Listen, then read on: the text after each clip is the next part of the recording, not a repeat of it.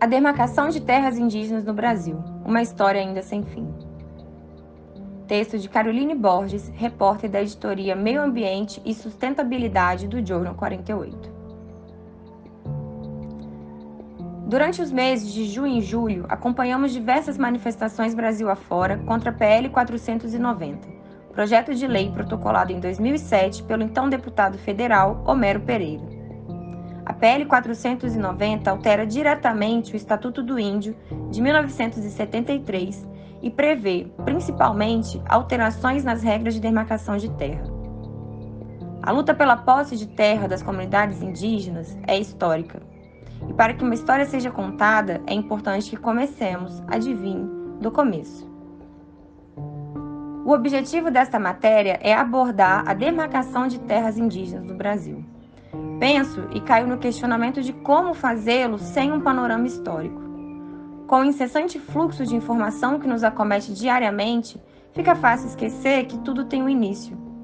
E para essa jornalista e contadora de histórias, os meios jamais justificarão os fins, mas com certeza os esclarecem.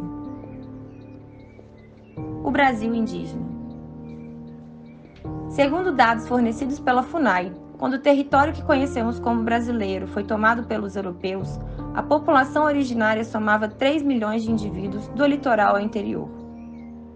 Já no estudo Sociedades Indígenas e a Ação do Governo, lançado em 1996 pela Presidência da República, estima-se que aqui viviam cerca de 5 milhões de habitantes. Alguns outros documentos chegam a uma estimativa de 10 milhões de pessoas habitando o território. Os números são hipóteses traçadas por estudos indigenistas, mas não são exatos. Darcy Ribeiro, reconhecido antropólogo, indigenista e historiador desta terra, narra em seu livro O Povo Brasileiro que no ano de 1500, um milhão de indígenas viviam só no litoral, mais ou menos a população de Portugal da época. Era muita terra e muita gente vivendo nela. Povos diversos, de diferentes troncos linguísticos, de caráter cultural distinto. Em meio à escravidão, predominantemente indígena no primeiro século de ocupação, mas não inexistente nos próximos, dizimação em massa frente à guerra biológica travada a partir do primeiro contato com aqueles que traziam doenças do velho continente, e cativeiro religioso voltado à conversão católica, o número de indígenas caiu drasticamente ao longo dos séculos. A ausência de registros e documentação acerca dos povos originários no Brasil colônia é prova histórica da negligência direcionada a esses povos. Não há dados demográficos de diversas áreas e períodos para que seja possível traçar um número exato das pessoas que aqui viviam antes da chegada dos europeus. O que sabemos, no entanto, é que hoje, de milhões ocupando um extenso território, existem 817.963 indígenas no Brasil segundo o censo de 2010 do IBGE. Isso equivale a menos de 1% da população brasileira, ocupando 12,2% do território nacional. Integração e civilização. Quando falamos de terra no Brasil, falamos de disputas e corpos invisíveis.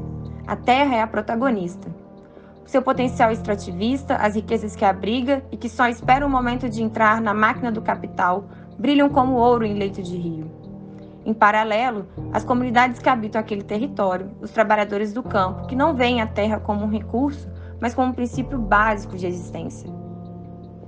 Quilombolas, populações ribeirinhas, pesqueiras e principalmente comunidades indígenas passam a ser antagonistas que surgem como obstáculos ao referido progresso ditado pelo sistema em que estamos inseridos. A terra possui valor inestimável. Os corpos que a habitam não. O lugar do indígena no Estado brasileiro foi revisto desde a colônia, de 1530 a 1822. Posteriormente, o Império, de 1822 a 1889, e a República, de 1889 aos dias atuais, vem com medidas que visam rever o tratamento em relação aos povos originários. O que antes era um posicionamento de extermínio passa a ser um projeto de integração. A República vem com a ideia de proteger, de civilizar, mas esse modo de civilizar é o que nos traz estranheza dentro das aldeias. transformava o indígena em um agricultor rural, desvalorizando completamente as formas de vida cultural e histórica, relata o antropólogo Danilo Kangang. O Estatuto do Índio, de 1973, a principal norma sobre os direitos dos povos indígenas no país, trazia como principal objetivo integrar todo e qualquer indígena à sociedade majoritária. A estratégia, chamada de integracionista, carrega o caráter colonizador característico da ocupação social política brasileira, voltado para um apagamento étnico e normatização cultural. O indígena seria considerado cidadão apenas se inserido e integrado à civilização do país.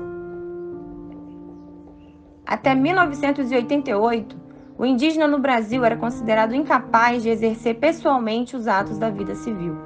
Sua tutela caberia ao Estado, que deveria dar condições para que evoluíssem a um estágio cultural e econômico maior, para então fazerem parte da sociedade. O indígena era uma criança que dependia de alguém para ser conduzido a um estágio de civilização. E esse alguém eram os agentes do Estado, explica Danilo.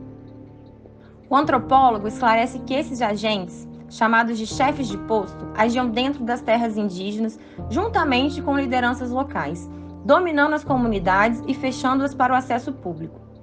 O indígena foi reduzido a um miserável dentro das aldeias, dependendo de um prato de comida que os representantes do Estado ofereciam para eles. Não se busca o desenvolvimento pleno com habitação, com atendimento à saúde educação, para que se tenha uma sociedade harmônica, conta o antropólogo.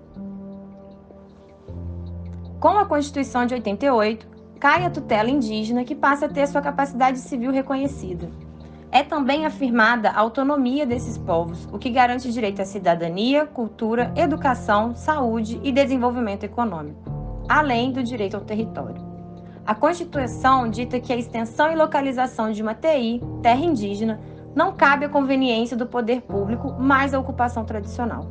Na teoria, as terras ocupadas pelas comunidades nativas são anteriores à existência do Estado, portanto, um direito originário deveria ser o reconhecimento de um direito pré-existente. Para o antropólogo Danilo Caigang, a Carta Magna seria a palavra da República escrita, uma forma do não indígena firmar suas determinações. Desde 1500, todos os acordos com os povos indígenas não foram respeitados em momento nenhum. A Constituição vem firmar mais um acordo com os indígenas, e nos últimos anos, essa palavra vem sendo rasgada é o que sempre desconfiamos do não indígena. Não tem palavra, não cumpre com a gente os acordos firmados, afirma. Os Caingangues são um dos povos mais numerosos do Brasil. Segundo dados do PIB, povos indígenas do Brasil, no século XVII foram registradas presenças no curso superior do rio Uruguai. No século XVIII, ocupavam extensas florestas do Alto Uruguai, desde o extremo oeste ao leste, além do oeste de São Paulo terras do segundo e terceiros planaltos do Paraná e Santa Catarina e toda a faixa acima das bacias dos rios Piratini, Jacuí e Caí, no Rio Grande do Sul. Hoje estão distribuídos por 32 territórios indígenas, a maioria demarcados em São Paulo, Paraná, Santa Catarina e Rio Grande do Sul. Nas palavras de Danilo Caigang, num cantinho daquilo que era seu a posse e o uso da terra.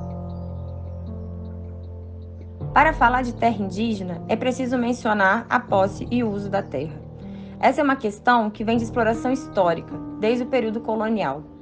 A dizimação das populações indígenas locais sempre esteve ligada à ocupação, apropriação e distribuição do território na mão de poucos. Território para quê? Você deve estar se perguntando. Para a exploração da terra como recurso econômico, eu e a história respondemos. A ideia de latifúndio vem lá de trás, assim como a grilagem, que anda juntinho da compra, disputa e monopólio de terras. O agronegócio, como conhecemos, não é novidade em terras tupiniquins. O conflito de territórios no Brasil vem do interesse agrário pela extração da riqueza natural aqui presente cana-de-açúcar, café, algodão, soja. Um país tropical, de clima favorável para plantio, marcado por uma história sangrenta.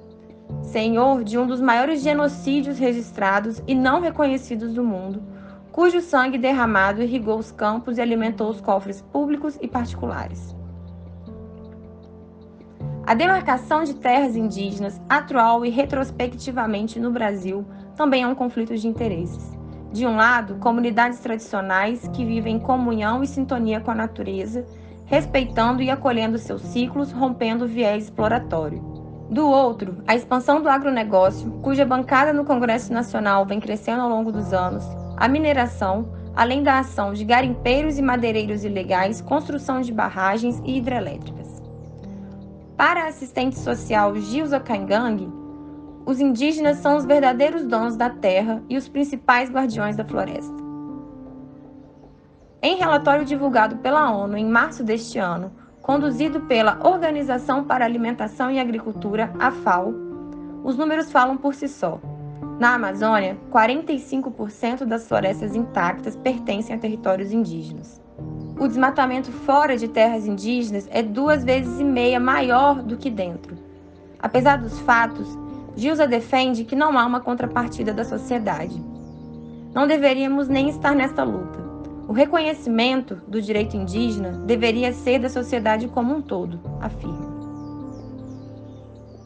A PL 490, aquela citada no início deste texto, considerada como o processo mais importante do século para a vida dos povos indígenas, se constitui como uma demonstração da arbitrariedade da sociedade como um todo frente à luta dos povos originários. Organizações e líderes envolvidos na causa mobilizam a comunidade indígena e não indígena em nome da defesa dos direitos que estão em jogo. A APIB, Articulação dos Povos Indígenas do Brasil, junto de outras organizações de base, está mobilizada para reivindicar direitos e promover atos contra a agenda anti-indígena em curso no Congresso Nacional e no governo federal. Este texto foi editado por Stephanie Abdala e é um conteúdo autoral do Journal 48, site jornalístico especializado em direitos humanos.